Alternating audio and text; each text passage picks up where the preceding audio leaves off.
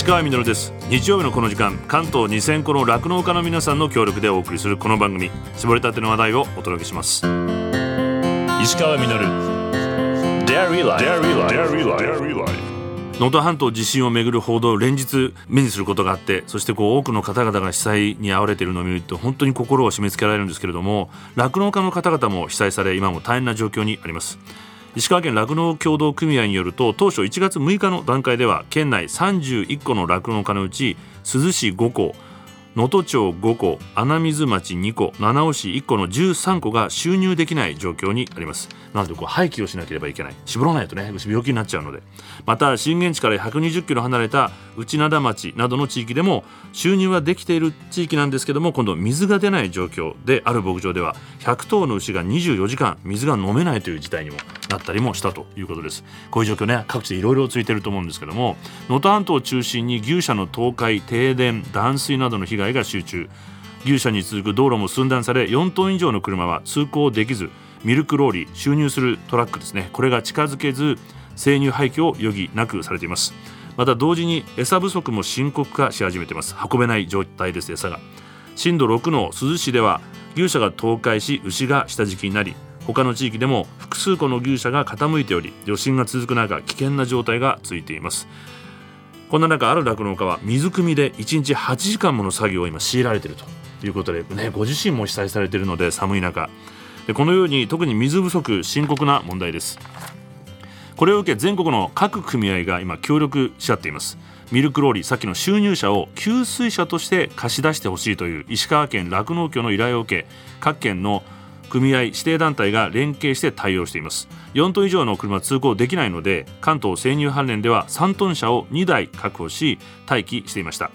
9日の段階で状況が若干好転しまして珠洲市の5校を除き停電断水は解消されたため珠洲市市内のみ今近畿から派遣されているローリー車3台が稼働している状況だと。いうことなんですけどもまだでも収入はできないのでずっと廃棄が続いてしまっています。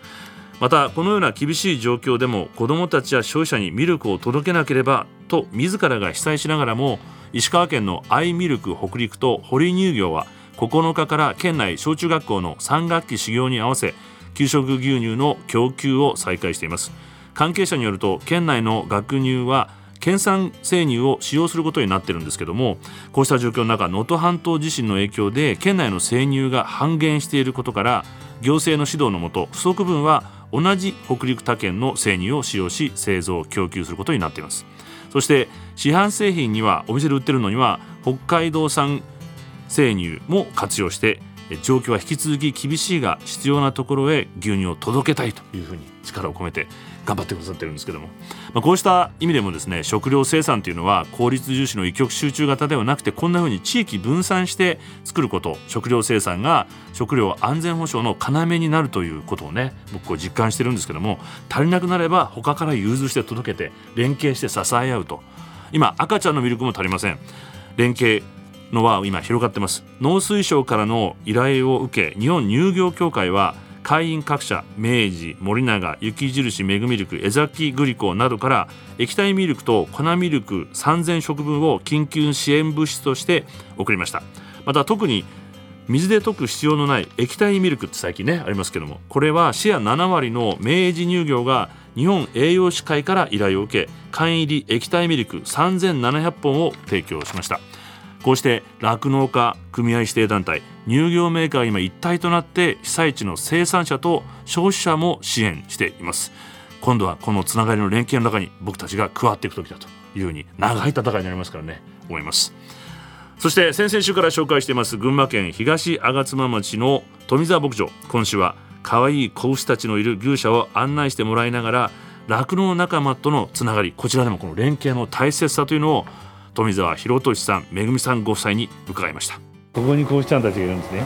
可愛いこんにちは今日はあったか会いに来た会いに来た。お来た来た来た来た。こんにちはって来た。この子人懐っこいねねやっぱあるんですか？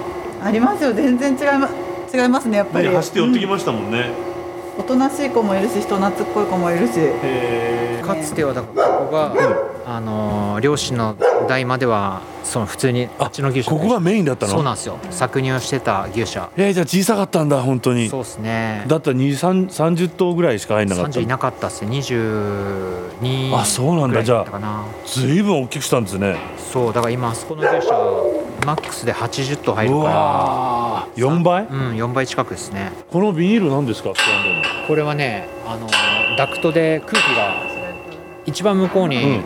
換気扇が一つついてて、はいはい。ただここも風が出てるんですよ。あちっちゃいあの穴から？そうそうそう。向こうから風を送って換気をしてるっていうか。ただの扇風機じゃダメなんですか？いやそれでもいいんですけどやっぱりあれは省省力っていうかねい1台で済むからこの形式だあとなるほど、うんちっちゃい扇風機が1個あれば。そうそういっぱいつけなくてもそうなんですよね。空気の循環はできるっていう。こんなのあるんだ。可愛いですかやっぱ。可愛いですよ。すごい可愛い。ね。もうクラス分けしてる感じでこうねあだんだんと本当だくからこれ一番ちっちゃいクラス？こっち一番ちっちゃいクラス。年少さん。なんか 年少さん年中さんみだんだんやんちゃになってきて。ここもこう小学生の2人が子牛の移動とかで手伝ってくれたりどうやってやるんですか？あのそのクラス替えの時？そう。そうそうそう。じゃあ今日からちょっとこっち移りますなんて言って入れてねって言って。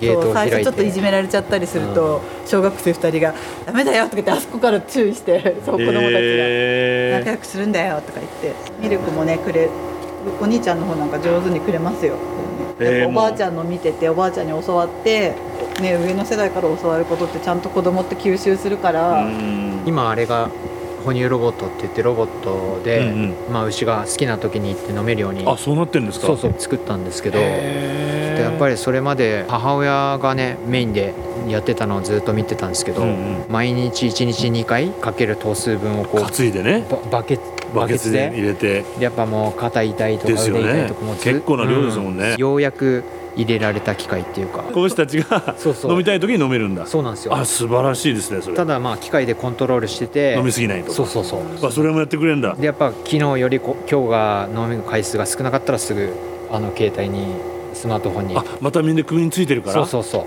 う。そしたらみ観察して何か異常がないかとか、へー。えじゃあ例えば何度も行く子は機械が分かってて、飲みすぎだからあげないよってなる。あそうそうそうです。一頭ずつ？はい。うわすごい。でもこれも性格があって好奇心旺盛な子とかはもう何回もやっぱ行くんですよ、うんだ。うん。もうた楽しくって、うん。あーでまたなんかあの子だみたいな。やっぱ性格がすごい出るから かわいい。見てて面白いし。みんな子牛たちはこの寒さは平気なんですか？あそろそろ大変。うんそうですね。ああそあそこ吊り下がってるのヒーターなんですけど。あもう。はい、あ昨本日あたりはつけてたし、うん、えこれシャッター閉まるようになってんの？シャッター閉まりますね全部。あらららすごい。そう。寒い日は全部閉めてね。でやっぱり関東の中でもやっぱ寒い地域なんで、うんうんうん。どっちかっていうと冬の寒さを気を使うような作りにあ。牛舎とかもなってますね。ってことは夏は本当に快適なんだ、そうですね。ジャージ増やしてるのは何か思いがあるんですか？あさっき言ったようには話したくってそのあそうかそうか放牧したいから。うん。はい。ジャージって体ちっちゃくって、うん。傾斜草の上歩くのにも向いてるっていうあ強いんだ。そうそうそう。あとはその牛乳で加工品を作りたいっていうあそ思いでっかそっか、うん。それも楽しみの。いよいよ増えてきたよね、うん、ジャージなんか賑やかになってきたんで結構可能性がありそうでその楽しみ。公牧連とのっていうかその地域交流牧場全国連絡会。はい。つながってやっぱ大事。だいぶこう酪農の見方変わった気がしますね。はい。行かせてもらうようになってからは。えどういうのことですか？まずやっぱこういうとこの牧場なんで、消費者の方もそうだし、うんまあ、学生さんもそうだし他の地域の酪農家の人ともなかなかつながり作りづらいっていうねうん。とこあるんで、まあ、例えば東京とかで集まりがあっていけば、うん。まあ、いろんなとこから集まってたりとかするだけでももういろいろな地域の話も聞けるし牛とかね酪農の持ってる可能性に気づけたりとか、うん。うんそういう機会にもなるんで。あの奥様はさっきのえ女性女性部っていうんですか、はい、コロナ明けてから活動も増えてきて夫婦2人でね毎日仕事してると他の方とうん。ね、交流することってなかなかないのでどうしてもやっぱ仕事のモチベーションとか下がりそうになった時はやっぱりそういう活動に参加してだから同じ仕事をしてる方とこうやってお話ししたりとかできるのっていうのはすごいそういう活動って大事だなって。うん。でこの普及活動もねされてた牛乳配っだてったりとか。直接ね美味しいとか言ってくれるとやっぱりねみんな子供連れて行くから誰かしらがこう子供見ててくれて自分たちも活動できるからすごい子供も楽しんでるし直接飲んでくださる方とお話ができたりもするからすごいいい活動に参加できてるなって貴重な時間を作っていただいて。そういう活動ができるのもやっぱさっきのねこういうシステムがそうですね。ね機械化してる部分があるからってことでまた余裕にもつながっ得てられるっていうのもね。ありますね。いいですねであそこお父さんお母さんの家そうそう。であの技能実習生あの。あそこ住んでるんですか？寮寮ですね。2人入れるようになってて。今二人いらっしゃる今一人。でまた4月か。4 4月に。もう1人。助かりますね、助かりますね。今どこの国の子なんですか？フィリピンの子。今フィリピンですね。日本語は？勉強中。勉強中。英語の勉強を僕らもああできちゃう。そう逆にあいいですね。子供と一緒にね、うん。あそっか。お子子供さんも英語の勉強できるんだ。私が「こんにちは」って挨拶してるの下の子「ハロー」とか言って子供盛りだくさんですね。開拓もするし牛の面倒も見るし英語も勉強するし。でたまに東京に行けるっていう、ね。贅沢だね。自分がだからちっちゃい時できなかったことをだからその次の世代にっていうのも多分あるからなるほど。余計ね。余計に多分そういうところも出てるんじゃない？きっとね。反面教師的な。よく言うもんね。よく言って俺るでも。小さい時はみたいな。そうそうそう。俺の時代はみたいな。そう今令和だからって言ってそう。石川稔 Dairy Life. Dairy Life. Dairy Life. 石川稔がやってますデイリーライフ群馬県吾妻町富沢牧場3代目富沢博俊さんとめぐみさんにお話を伺ってるんですけどももうね講習が可愛くてしょうがなかったんですけども講習をこう可愛がりながら子供たちもその中でこう一緒に育ってるっていう感じがしまして博俊さんはこう技術とか設備の話するとすごい楽しそうですしめぐみさんの方は今度愛情を注いでいる可愛い講師たちの話をするとすごく楽しそうなんですよね。でふと気づいたんですけどこれハード面とソフト面なんだなとすごいいいバランスなんだなっていうふうに思ったんですけども、まあ、同時に同業の仲間たちともこう励まし合ってこうしたつながりがきっとこう次の未来にねつながっていくんだなというふうに思いました。この後ですね酪農家仲間だけではなくてさらにこの人と人の輪を広げてくれているもう一つの生産品についてお聞きしました。そう入り口に看板立ってるじゃないですか。富沢牧場って書いてあって堆肥って書いてあったんで、堆肥屋さんみたいな感じで出てたんでじゃあ下の。あこれがそうあこれ違うか。あこれはね堆肥の水分調整剤あのね粉粉砕物バークって言って、うん。おそらくその東京都の道の真ん中の街路樹とかああいうものの切った木のもの。は東京から少し薬効券できてるんですか？いなんか。これはね 和光から来てるんですよねあ和光市そうそう。埼玉の？だったりするから。ええ嬉しい。そうそう。ああいうものが。よかったなんかできて。副資材になってる。あ相当でかいじゃないですか堆肥。さっきのあの絞る牛舎から直接落として、うんうん。でまあここも代謝なんですけど、あとは上の方。これ落とすのはどうやって落としてるんですか？あのバンクリーナーっていう機械で。まあベルトコンベヤーでバーンってこう運ばれてきてドドドって落ちるようにね。この傾斜地の段差を使ったらちょうどよかったんですよね。あでここで落ちてきたのがこっちで乾燥。そうですね。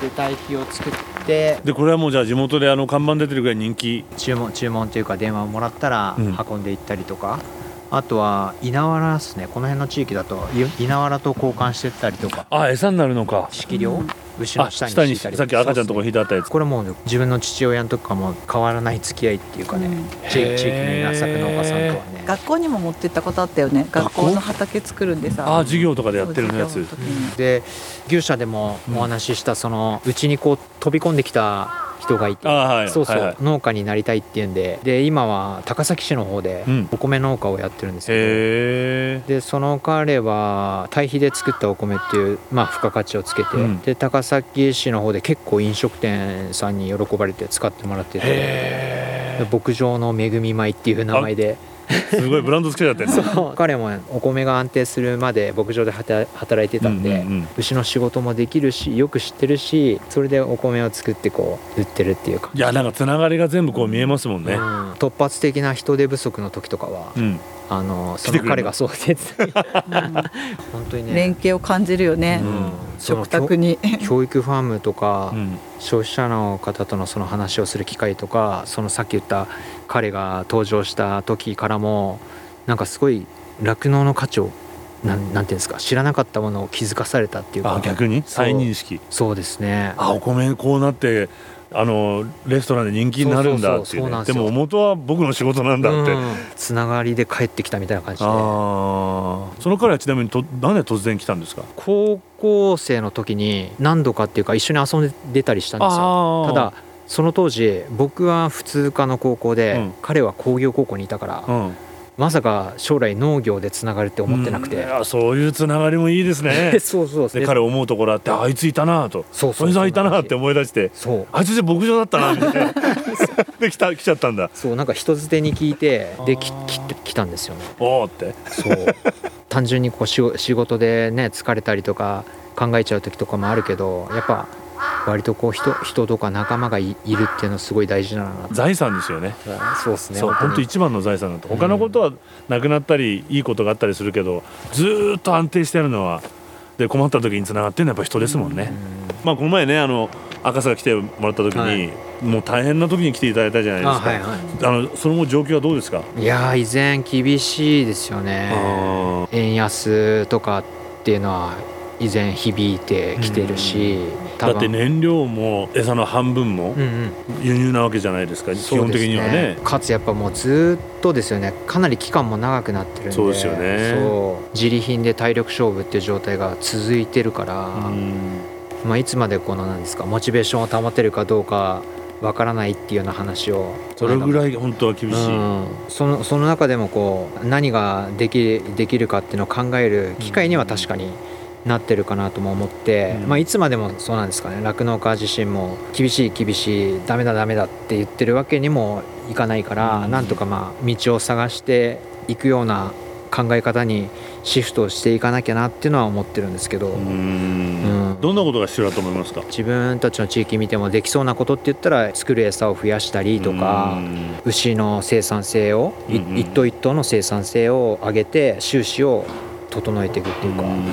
そのぐらいをやっていくのがまず第一かなとは思うんですけど周りができることっていうのは例えば支援国とか、まあ、僕もね20年近く業界見てきてて、うん、もうこういう状態になった時って今までもなかったし、うん、農業っていいなとか田舎っていいなって思って帰ってきたんで、うん、すごくこう魅力的で可能性のある職業だって思ってたんですけど、果たしてこう世間の中で、の農業、うん、物を作ってしょ、まあ、食べ物を作るっていう仕事自体がどう見られてるのかなとかって今考えちゃうし国の方針としてもこれからなくなってもいいのかなって思っちゃう時もあるんですよね。でまあなくなってしまったら多分戻ってくることって多分ないと思うし簡単ではないと思うのでその辺がちょっとね頭の整理がつかない状態で仕事してるっていうか。うんそういうとこもありますけどだから社会の中でその食べ物とか、うん、そういうものに対してどう考えているか、うん、あとはどうしていくべきかっていうのを、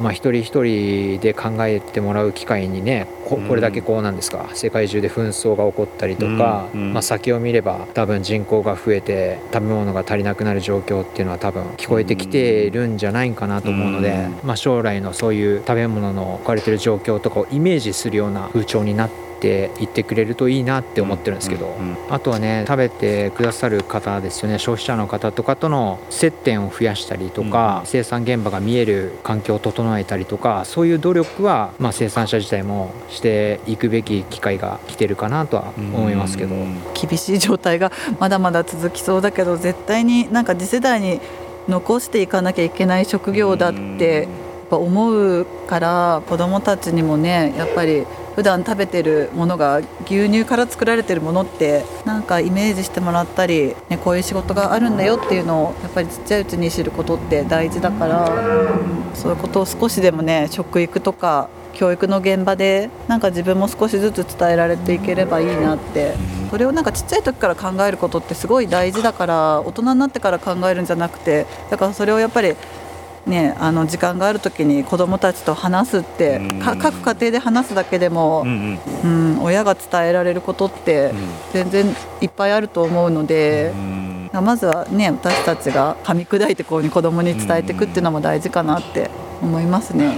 酪農やるってとこで重要視したのってその時間もそうだし、稼ぎとかもそうですけど、なんかそこって目つぶっちゃいけないなと思って結構重要視してたところかもしれないですね。ちゃんとこう簡単に言ったら儲かっていかなければ、そのこの仕事自体の魅力も減ってしまうだろうし。でも大事ですよね。そうだ大事だと思います、やっぱり仕事としみんなにて羨ましがらしてやるっていう。み見返してやるぞって言ったらちょっと変かもしれないけど気持ちを負けないぞ持ってっていう。そうですね。でもそうかそれを突き詰めていくと人のためにいいことは牛にとってもいいことになっていくってことなんですね、うん。そうですね。綺麗にしてあげて。牛にとっていいことは人にとっていいこと。とっていいことになるから牛に優しくすると自分もにも返ってくるし、うん。本当にでもそうなんだよね。病気もし。なくなるし、うん。牛牛と人で初めてや,、うんやっと酪農成立するから、もうどっちも大事で。そっか。牛ばっかりのために自分が犠牲になってもうまくいかないしうん。その逆も逆もダメだし、うん。お互いがお互いがいいバランスで接していけるいけとね。るのがさっきのあののんびりした空気になるんですね。うん。でそれ自体が今足本当は足元自体がグラグラうん。うんしちゃってるっていうのは未来を潰しちゃう話ですもんね。そうですね。可能性はすごくあるのにね、うん。なくなっちゃうっていうね。ねうん。そなくなるのかもしれないってそう危機がね迫ってるだけどその中でもやっぱりね楽しくやっていかなきゃって 振り返った時になんかあこういう時代だったねなんて笑って話せればね、でも結局ね私たちの上の世代もお父さんもお母さんもそうやってやっぱり育ててきてもらってそうやってやってきたわけだからやっぱりこれからもそれは続けて継がれていくものだと思うから、ねその過程でね。ね。今困難な状況だけど未来につなげていかないとね。うんうんあのおじいちゃんの開拓精神じゃないですけど。山を切り開いた。そうそう。今日の来てくださる話あってから、うん。ここがいつ頃スタートしたのかとかって下の方にうん。ここの開拓の記念碑っていうのがあって、へたまにそこを見に行く時があるんですよ、うんうんうん。な何年に入植がこの一帯の？そう、うん。始まったとかって書いてあるから、え、うん。久しぶりに今日僕見たんですけど、うん、不当不屈の精神でとか書いてあるんだよね。へそういう精神でやってきたんだなっていうのがそれでわかるから。原点。うん、なんか今で言ったらやっぱそれがなんかね。乗り乗り越えるべき時なんかもしれないし、うん。まあ、必要な形を変えるところは変えなければいけないのかもしれないし、ーうん。まあ、それをやっていけばちゃんとね未来は切り開けるじゃないけどその可能性はなくなったわけではないと思うので。いやーわかりました。ありがとうございます。石川稔。Dairy Life Dairy Life 石川みのるがやってまいりましたデイリーライフこの番組では皆さんからのメッセージをお待ちしております。メールアドレスはミルクアットマーク TBS.CO.JP です。採用させていただいた方にはミルクジャパンのオリジナルグッズと番組ステッカーをプレゼントさせていただいています。番組公式 X もあります。ハッシュタグミルク954をつけてポストしてみてください。またホームページとポッドキャストでアーカイブもお聞きいただくことができますのでこちらもよろしくお願いします。いやもうねこの幸せな気分を僕もう東京帰りたくなくなっちゃいまして温泉入ったりとか定食屋さん見つけてね。でこれがもうねファミレス級のメニューなんですよ。何でもあって近所の人たちが家族とか仕事帰りでいっぱい来ておばあちゃんがやってる。ここで美味しいね優しい味の釜飯を。満喫したんですけども本当にこうお話してると優しい気持ちになってこうカラスも鳴き始めて夕方にほんと個人的にこう互いに心を開いてねどんどん人生の価値について語り合えるのは本当にこう豊かなねひとときだなというふうに思えたんですけども人は財産というふうにね僕思わず思ってしまったんですけど。高校時代の仲間がこう頑張って米作りしていて大学時代の仲間はビジネスの世界で頑張ってる。で仲間はこう支え合いだけじゃなくてあいつも頑張ってるから負けられないなと特に時には競い合えるのが本当の仲間なんじゃないかなというふうに僕自身もね思ったりするんですけども。富澤さんと話してると絶対に諦めないっていうこう真の強さみたいなものを感じます。時には厳しい時もある。仲間から遅れちゃう時もあるけれどもでもそれでも続けていく。勝てない時もあるけど絶対に負けない諦めない。大谷翔平の活躍で話題に上がる元祖二刀流のベーブ・ルースはこんな言葉を残しています。諦めないやつを打ち負かすことは絶対にできないんだ。不当不屈でいきましょう。石川稔デイリーライフこの番組は関東2000個の酪農家関東生乳関連の提供でお送りしました石川稔 Dairy Life. Dairy Life. Dairy Life.